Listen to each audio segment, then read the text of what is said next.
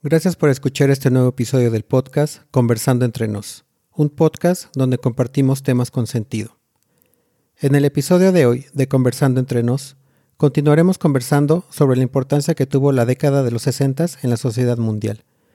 En este episodio conversaremos específicamente sobre el año de 1968, reconociéndolo como uno de los años más tumultuosos del siglo XX, marcado por logros históricos, asesinatos, una guerra muy criticada y un espíritu de rebeldía que se extendió por varios países de todo el mundo. Y sin más demora, comencemos con este episodio.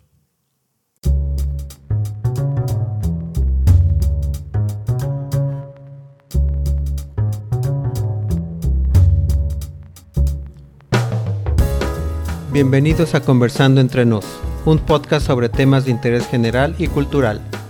Cada 15 días discutiremos hechos de la historia universal analizando libros o noticias de diverso contenido.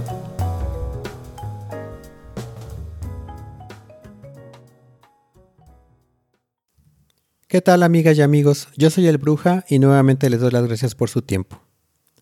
Este episodio de la temporada 2 del podcast lleva por nombre 1968, donde continuaremos con esta serie dedicada a la década de los 60 reconociendo el año del 68 como uno de los años que trajo un cambio de ideología y reforma en toda la sociedad mundial. En esta primera sección de este episodio comenzaré conversando a nivel general sobre qué sucedió en el año de 1968, para posteriormente regresar en el tiempo y detallar algunos de los eventos más significativos de ese año. Es posible que para la mayoría de las personas 1968 es el año más traumático de la segunda mitad del siglo XX. Dos asesinatos en Estados Unidos, una guerra fallida y divisiva, un sistema político mundial que parecía incapaz de responder a las crisis del momento. Para sustentar este comentario, solo basta recordar que se vieron disturbios desde Praga hasta París, Tokio, México, Moscú y Roma, por nombrar solo algunos. En este episodio de este podcast conversaremos sobre algunos de los acontecimientos más relevantes de ese año y la larga sombra que aún proyectan. Recordemos que en el episodio intitulado 1964 de este podcast conversamos sobre cómo Cassius Clay se había unido a la Nación del Islam, de la cual Malcolm X era el portavoz más popular e influyente, y cómo realmente el cambio de nombre de Clay a Ali no fue por temas propagandísticos, sino por cuestiones más profundas y que, y que posiblemente influyeron para que Ali se negara a incorporarse al ejército de los Estados Unidos durante la guerra de Vietnam en 1966, lo que sin duda lo convirtió en el símbolo del atleta racial. También a mediados de la década de 1960 surgiría el movimiento del Black Power, y que tuvo un par de sucesos muy, significativos en el año del 68, y que cambió el apoyo de los atletas negros para poder tener una igualdad racial. Harry Edwards, quien es el autor del libro intitulado La rebelión del deportista negro, y quien se dice organizador de varias protestas atléticas durante la era del Black Power, describió el periodo que comenzó con la protesta de Ali como la revuelta del atleta negro. Edwards también dice haber planeado un boicot a los Juegos Olímpicos de 1968, y aunque, al, y aunque al final este boicot no se llevó a cabo, los atletas John Carlos y Tommy Smith, influenciados por la doctrina de Edwards, sí llevaron a cabo su protesta con el recordado puño en alto y guantes negros sobre la medalla. También el corredor Lee Evans usó una boina negra mientras levantaba el puño después de ganar los 400 metros. Todas estas protestas tuvieron costos considerables.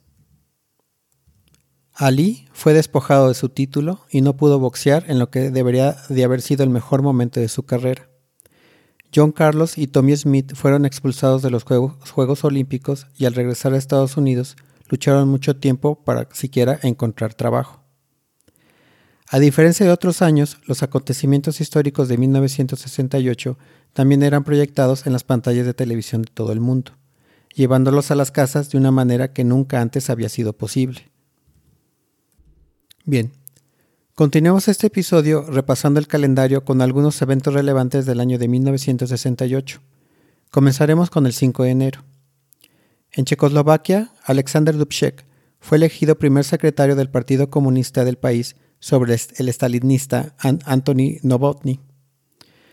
Una victoria que marcó un periodo de reforma conocido como la Primavera de Praga.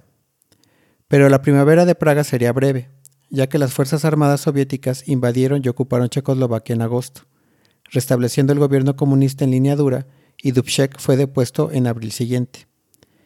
En la tercera temporada de este podcast conversaré sobre este hecho de manera más detallada, haciendo referencia a uno de mis libros favoritos que se ubica en esa época y que se intitula La insoportable levedad del ser de Milan Kundera. Prosigamos con el 23 de enero. Unos 15 años después de la Guerra de Corea, las aún dañadas relaciones entre Corea del Norte y Estados Unidos propiciaron otra crisis después de que Corea del Norte capturó el buque de inteligencia llamado USS Pueblo y a su tripulación. Las autoridades estadounidenses afirmaron que el barco había estado en aguas internacionales en el estrecho de Tsushima, pero Corea del Norte no estuvo de acuerdo y retuvo a los 83 miembros de la tripulación en un campo de prisioneros de guerra antes de que los dos países pudieran negociar su liberación. El 30 y 31 de enero, como lo conversamos en el episodio de la batalla de Hue de este podcast, durante el Año Nuevo Lunar o el TET, las fuerzas norvietnamitas y del Vietcong lanzaron una serie coordinada de ataques contra Hue, Saigón y varios otros objetivos clave en Vietnam del Sur. La ofensiva del TET, que sorprendió a las fuerzas de Estados Unidos y Vietnam del Sur y causó muchas bajas, eventualmente sería un punto de quiebre en la participación de Estados Unidos en la guerra de Vietnam, ya que la cobertura de los medios trajo a las pantallas de televisión todos los horrores de una guerra que ya era impopular. Prosigamos con el 4 de abril. Mientras estaba en Memphis eh, para apoyar a los trabajadores sanitarios en huelga en esa ciudad, el líder de derechos civiles, el doctor Martin Luther King Jr., pronunció un sermón en el que dijo a los oyentes, y abro comillas, He visto la tierra prometida. Puede que no llegue ahí contigo, pero quiero que sepas esta noche que nosotros, como pueblo, llegaremos a la tierra prometida. Cierro comillas. La, noche siguiente, Martin Luther King era asesinado mientras estaba parado en el balcón de su habitación en un motel de Memphis. La noticia del asesinato de King provocó disturbios en docenas de ciudades de Estados Unidos. El 23 de abril, varios cientos de estudiantes se reunieron en el campus de la Universidad de Columbia en la ciudad de Nueva York para protestar contra la guerra de Vietnam, así como por el plan de la universidad de construir un gimnasio en terrenos públicos en Harlem. Durante casi una semana, los manifestantes estudiantiles ocuparon varios edificios en, el campus de Columbia. Luego, los funcionarios de la universidad llamaron a los oficiales del Departamento de Policía de la ciudad de Nueva York, quienes disolvieron la manifestación, golpeando y arrestando a cientos de estudiantes. El 6 de mayo, las protestas en Colombia ejemplificaron la hora de activismo estudiantil que varió el mundo en 1968 incluidas manifestaciones masivas en Polonia, Alemania Occidental, Ciudad de México, París, Italia y otros lugares. El 6 de mayo, conocido como el lunes sangriento, estudiantes y policías se enfrentaron en el barrio latino de París, lo que provocó cientos de heridos. Mientras continuaban las protestas, millones de trabajadores franceses comenzaron a hacer huelga en solidaridad con los estudiantes, lo que eventualmente llevó al presidente Charles de Gaulle a, disolver la Asamblea Nacional, convocar elecciones inmediatas y amenazar con, una intervención militar.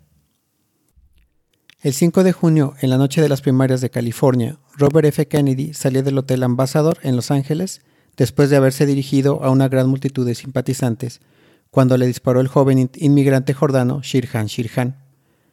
Nacido en Jerusalén, Shirhan dijo más tarde que asesinó a Kennedy por su preocupación por la causa palestina y que se había sentido traicionado por el apoyo del senador a Israel durante la Guerra de los Seis Días en 1967.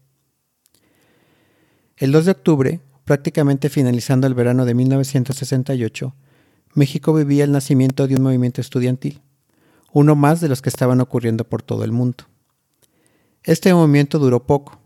El 2 de octubre de 1968, diez días antes de la apertura de los Juegos Olímpicos de Verano en la Ciudad de México, policías y tropas militares dispararon contra una multitud de estudiantes desarmados. Miles de manifestantes huyeron presas del pánico cuando los tanques arrasaron la plaza de Tlatelolco. El 16 de octubre, después de recibir medallas de oro y bronce en la prueba de velocidad de 200 metros en los Juegos Olímpicos de Verano en la Ciudad de México, los atletas estadounidenses Tommy Smith y John Carlos inclinaron la cabeza y levantaron los puños enguantados de negro en un reconocido saludo al movimiento Black Power durante la reproducción del himno nacional de los Estados Unidos. Smith y Carlos fueron expulsados del equipo olímpico de Estados Unidos, pero fueron vistos como héroes en la comunidad negra. Y su protesta silenciosa contra la discriminación racial sigue siendo una de las imágenes más emblemáticas de la historia del deporte. Pero no todo lo que ocurrió en 1968 fue negativo. El 24 de diciembre, tres astronautas al bordo del Apolo 8, Jim Lovell, Bill Anders y Frank Borman, se convirtieron en los primeros humanos en orbitar la Luna. Después de acelerar a un récord de 24.200 millas por hora para liberarse de la atracción gravitacional de la Tierra, el Apolo 8 dio 10 vueltas a la Luna esa víspera de Navidad, logrando el último logro de Estados Unidos en su carrera espacial con la Unión Soviética. Al emerger del lado oscuro de la Luna, Lovell hizo el famoso anuncio, y abro comillas, Houston, tengan en cuenta que si existe Santa Claus, cierro comillas. Por todo lo que he leído en este episodio hasta el momento, también tanto en libros como en noticias referentes a 1968, considero personalmente que ese año fue uno de los más agitados del siglo XX, y tal vez la forma de entender 1968 es simplemente comprender que muchas fuerzas de diferente magnitud y en diferentes partes se unieron y explotaron al mismo tiempo. Antes de proseguir con la siguiente sección de este podcast, quiero mencionarles que si están interesados en la transcripción de este episodio, la pueden encontrar por la página web de Crispeta Productions en www.crispetaproductions.website. Y también por YouTube e Instagram pueden ver imágenes y videos sobre este episodio. Solo recuerden buscarme como Crispeta Productions en todas las plataformas y darle like. Muy bien amigos y amigas, eh, ya que mencionamos los hechos más relevantes de 1968, ahora desmenuzaremos la historia, como lo hemos venido acostumbrado en este podcast, y viajaremos en el tiempo al año de 1968 para conversar específicamente sobre los hechos sucedidos en Estados Unidos durante ese año.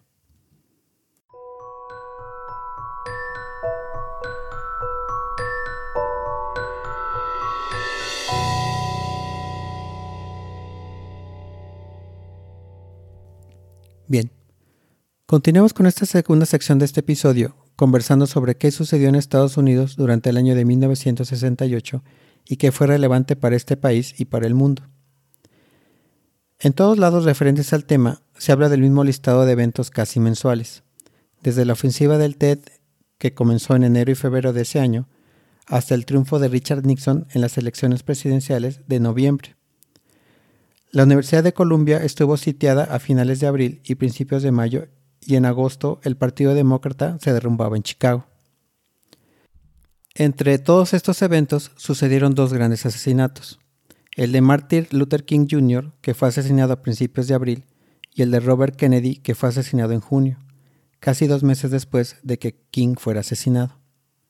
Por consiguiente, una serie de revueltas urbanas estallaron después de la muerte de King y el asesinato de Kennedy trajo un silencio casi sepulcral al país estadounidense al remover otra vez los recuerdos sobre el asesinato de su hermano JFK. De todos los sucesos relevantes de 1968, los más sonados sin duda fueron las protestas contra la guerra de Vietnam y la lucha racial en Estados Unidos, y que a pesar de no estar interrelacionadas entre sí, creo que fueron las causantes de todas las demás protestas que se vivieron ese año. Sobre estos dos eventos relevantes, o sea, las protestas contra la guerra de Vietnam y la ofensiva del TED y la lucha racial, ya hablamos en episodios anteriores. En esta sección vamos a ahondar en tres eventos importantes, los asesinatos de Martin Luther King y Robert Kennedy y las protestas del Black Power en la, en la Olimpiada de 1968. Muy bien. Recordemos entonces que Martin Luther King fue asesinado en Memphis, Tennessee, el 4 de abril de 1968. El reverendo Martin Luther King Jr. estaba parado en el balcón del segundo piso de la habitación 306 en el Motel Lorraine cuando fue alcanzado por una bala a las 6.01 pm. El líder de los derechos civiles de 39 años fue trasladado de urgencia al cercano Hospital San Joseph, pero nunca recuperó el conocimiento.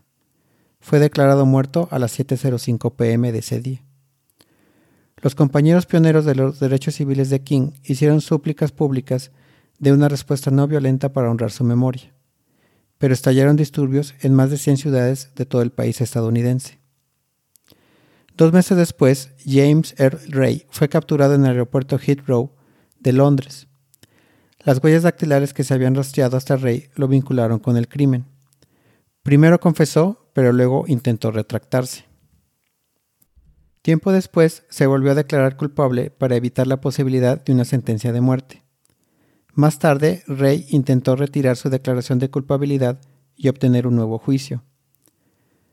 Rey murió en prisión en el año de 1998. La noche en que King fue asesinado, el candidato presidencial demócrata Robert Kennedy llegó a Indianápolis en una parada de campaña. Al enterarse de la noticia, Kennedy informó a una multitud de oyentes sobre la muerte de King. Kennedy le pidió a la multitud que lucharan contra la amargura, el odio y la venganza. Los llamó a abrazar el mensaje de amor, sabiduría y compasión de King hacia los demás.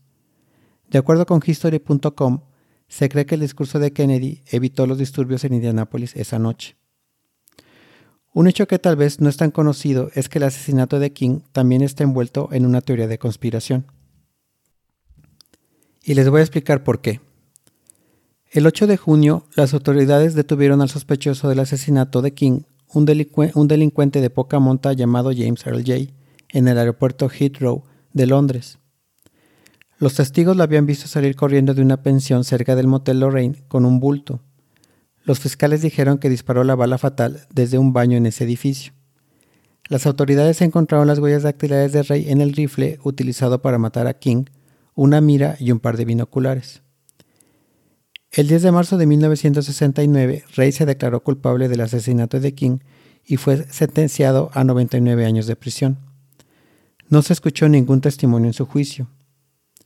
Poco después, sin embargo, Rey se retractó de su confesión, alegando que fue víctima de una conspiración.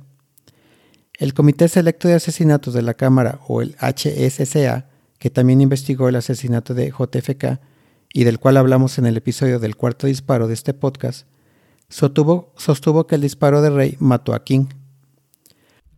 Años más tarde, Rey encontró simpatía en el lugar menos probable. Miembros de la familia de King, incluido el hijo de Martin Luther King, llamado Dexter, quien se reunió públicamente con Rey en 1977, comenzó a abogar por la reapertura de su caso. Aunque el gobierno de los Estados Unidos realizó varias investigaciones sobre el juicio, siempre se confirmaba la culpabilidad de Rey como el único asesino. Y al día de hoy la controversia aún rodea el asesinato. Al momento de la muerte de Rey en 1998, la viuda de King, Coretta Scott King, lamentó públicamente, y abro comillas, que Estados Unidos nunca tendrá el beneficio del juicio del señor Rey, que habría producido nuevas revelaciones sobre el asesinato, así como establecer los hechos relacionados con la inocencia del señor Rey. Cierro comillas. Tanto el asesinato de Martin Luther King como el asesinato de Malcolm X en 1965 radicalizaron a muchos activistas afroestadounidenses moderados, lo que impulsó el crecimiento del movimiento Black Power y el partido Pantera Negra a finales de la década de 1960 y principios de la década de 1970. Muy bien. Continuemos entonces con este episodio recordando que Robert F. Kennedy fue asesinado en Los Ángeles el 5 de junio de 1968. Solo dos meses después del asesinato de King, Robert Kennedy era asesinado a tiros por un asesino en el Ambassador Hotel en Los Ángeles, California. El ataque tuvo lugar poco después de que Kennedy terminara un discurso en el salón de baile del hotel.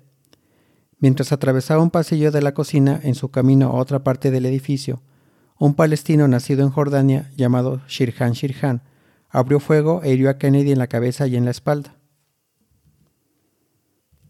El tirador estaba escondido, y al salir de su escondite estiró el brazo derecho hacia adelante y comenzó a disparar un revólver calibre .22.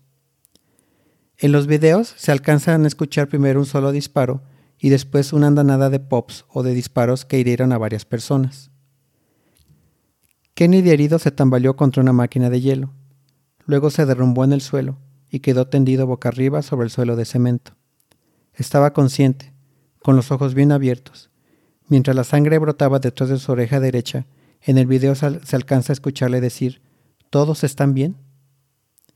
El ayudante de camarero, Juan Romero, colocó un rosario en la, en la mano de Bobby y trató de amortiguar su cabeza mientras la esposa de Kennedy suplicaba a la multitud que presionaba que le dieran espacio para respirar. Kennedy colapsó y fue trasladado de urgencia al hospital, donde se sometió a una cirugía cerebral. Las siguientes 25 horas fueron cruciales. La policía, que se, presentó en el hotel unos 15 minutos después del tiroteo, rápidamente reunió evidencia de que el pistolero era un palestino de 24 años con el nombre improbable de Shirhan Shirhan, que odiaba a Israel y odiaba a los Kennedy por apoyar a Israel. Su ola de disparos hirió a otros cinco, junto con Kennedy, cuyas heridas se reconocieron desde el principio como potencialmente mortales.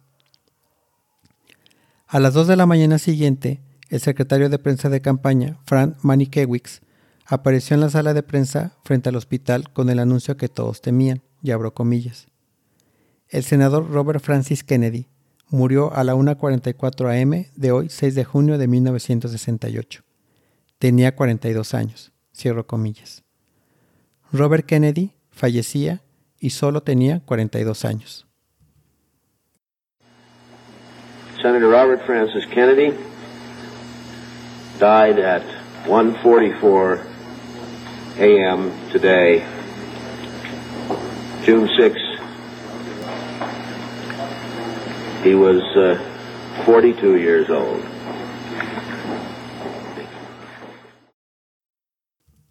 Shirhan fue condenado por el asesinato en 1969. Su sentencia de muerte fue conmutada por cadena perpetua en el año de 1972. Todavía en el 2021, Shirhan permanece en una prisión de California, pero si se le pregunta, afirma no recordar ningún detalle sobre el asesinato ni cómo ocurrió, o sea, para él es como si no hubiera ocurrido nunca. Muy bien, continuemos ahora con lo sucedido en las Olimpiadas de 1968 en México. Como ya lo hemos conversado en este episodio, las manifestaciones raciales se volvieron cada vez más radicales, dando lugar al Black Power y al, Partido Pantera Negra. Durante los Juegos Olímpicos de Verano de 1968 en la Ciudad de México, dos atletas negros protagonizaron una manifestación silenciosa contra la discriminación racial en los Estados Unidos. Fue un solo accesorio, un guante negro y un puño levantado durante el himno nacional estadounidense, lo que provocó todo el alboroto. A partir de ese momento, los dos atletas serían amenazados, pero también celebrados en algunos círculos de la sociedad. El uso de la ceremonia de la medalla olímpica para mostrar solidaridad con la comunidad negra oprimida en todo el mundo impactó tanto en la vida profesional como en la personal de Smith y Carlos durante años. Ampliamente considerado un saludo del Black Power, el gesto de los hombres en el podio no fue un acto al azar. Dicen algunos historiadores que fue una consecuencia directa del clima político que se radicalizó durante la década de los 60 y en eso estoy de acuerdo. Por el simple acto desafiante de levantar los puños durante el himno nacional, el Comité Olímpico Internacional condenó a los medallistas olímpicos estadounidenses Tommy Smith y John Carlos. Su protesta conmocionó a muchas personas que sintieron que dañó el espíritu de los Juegos Olímpicos e involucró innecesariamente la política en los Juegos. Cuando Smith y Carlos recibieron las medallas de oro y bronce por sus actuaciones en la carrera de 200 metros, inclinaron la cabeza y cada uno levantó un puño enguantado negro mientras se tocaba el himno de los Estados Unidos. La protesta no se detuvo con los puños. También vestían medias negras y estaban descalzos. En su ropa había insignias del, del Proyecto Olímpico por los Derechos Humanos, un grupo dedicado contra la segregación racial y el racismo en los deportes. También el medallista de plata australiano de 200 metros, Peter Norman, usó el parche en apoyo de Smith y Carlos. Después de la ceremonia, los espectadores se abucharon a los, a los medallistas mientras se alejaban del podio. Abro comillas. Si gano, soy un estadounidense, no un estadounidense negro, dijo Smith más tarde. Pero si hacía algo malo, entonces decían un negro. Somos negros y estamos orgullosos de ser negros. Cierro comillas. Smith dijo que su puño derecho en alto simboliza el poder negro en Estados Unidos. También usó una bufanda negra que dijo que representaba el orgullo negro. Dijo que los calcetines negros sin zapatos simbolizaban la, la pobreza negra. Carlos, que había levantado su puño izquierdo, dijo que el gesto era una muestra de unidad negra y que los puños de los dos hombres combinados habían creado un arco de unidad y de poder. Carlos también usaba collares, que explicó después, y abro comillas. Eran para aquellos individuos que fueron linchados o asesinados por los que nadie dijo una, una oración, que fueron colgados y quemados. Cierro comillas. Dijo que también eran para aquellos arrojados desde el costado de los barcos que transportaban esclavos a través del Atlántico desde África. Un detalle que es eh, un poco conocido es que además de, un mejor trato para las personas afrodescendientes en todo el mundo, Smith y Carlos estaban muy preocupados por un evento que ocurrió 10 días antes de que comenzaran los Juegos de Verano. El 2 de octubre de 1968, tropas militares y policías mexicanos dispararon contra una multitud de estudiantes que protestaban desarmados y mataron a unos 300 jóvenes. Las estimaciones oficiales sobre el número de muertos sigue siendo inciertas en este 2022. Este incidente, junto con sus preocupaciones existentes sobre los derechos humanos, influyó en la pareja para hacer una declaración política en los Juegos Olímpicos de México. Bien, recordemos un poco más a detalle cómo sucedió este hecho en los Juegos Olímpicos. Después de ganar las medallas de oro y bronce en la carrera de 200 metros, el dúo de atletas subió al podio luciendo sus simbólicos avalorios, bufandas, calcetines y puños enguantados. Carlos usó una camiseta negra para ocultar las palabras USA en su uniforme, y abro comillas, para reflejar la vergüenza que sentía de que mi país caminaba a paso de tortuga hacia algo que debería de ser obvio para todas las personas de buena voluntad. Cierro comillas. Carlos también escribió un libro. El libro se intitula La historia de John Carlos, el momento deportivo que cambió el mundo. Ambos hombres también llevaban insignias del proyecto olímpico por los derechos humanos, al igual que el, australiano Peter Norman, quien preguntó cómo podía ayudar a su causa. Con cuentas y bufandas para mostrar su oposición a los linchamientos y calcetines negros sin zapatos para resaltar la pobreza, los velocistas afroamericanos Tommy Smith y John Carlos subieron al podio durante la ceremonia de entrega de medallas olímpicas el 16 de octubre de 1968 en la Ciudad de México para recibir sus respectivas medallas de oro y bronce en la carrera de 200 metros. Abro comillas. El estadio se volvió inquietantemente silencioso. Hay algo horrible en escuchar a 50.000 personas quedarse en silencio. Es como estar en el ojo de un huracán. John Carlos en su libro recordó que algunos espectadores los abuchearon, mientras que otros les, gritaron el himno nacional en desafío. Lo gritaron hasta el punto en que parecía menos un, himno nacional que un bárbaro llamado a las armas. Cierro comillas. Dos días después, Smith y Carlos fueron expulsados del, del, equipo de Estados Unidos. Cuando regresaron a casa, fueron aclamados como héroes por miembros de la comunidad afroestadounidense. Por su protesta pacífica, Smith y Carlos fueron suspendidos del equipo olímpico de Estados Unidos y expulsados de la Villa Olímpica. Las amenazas de muerte los esperaban cuando regresaron a los Estados Unidos. Su declaración política les costó mucho. La gran mayoría de los estadounidenses los veía como traidores, villanos, o al menos como antiestadounidenses, antipatrióticos. Para Smith, ese fue el final de sus aspiraciones militares. Ambos experimentaron grandes desafíos personales. Sus matrimonios se desmoronaron. Carlos tuvo dificultades para conseguir empleo durante muchos años. En el 2008, 40 años después de que levantaran el puño durante la ceremonia de entrega de medallas olímpicas, Smith y John Carlos fueron honrados con el premio Arthur Ashe por la valentía. En el 2016, el entonces presidente Barack Obama los reconoció durante una ceremonia en la Casa Blanca. Abro comillas. Su poderosa protesta silenciosa en los Juegos de 1968 fue controvertida, pero despertó a la gente y creó mayores oportunidades para, para los que siguieron. Cierro comillas. Esto dijo Obama sobre Smith y Carlos a quienes les pidió que, que, se convirtieran en embajadores del Comité Olímpico de Estados Unidos en el año de, del 2016.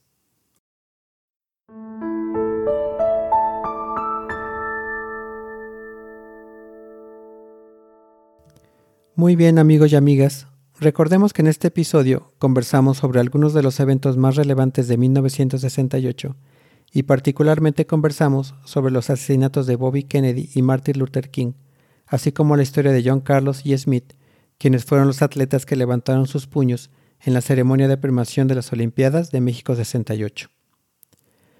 Gracias por su tiempo y no se pierdan el siguiente episodio donde hablaremos sobre esta serie dedicada a los eventos sociales de la década de los 60.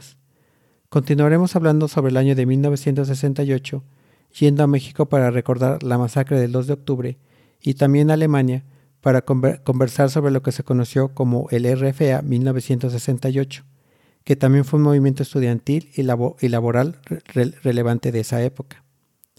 Yo soy Ale Bruja y les doy las gracias por escuchar este episodio de Conversando entre nos.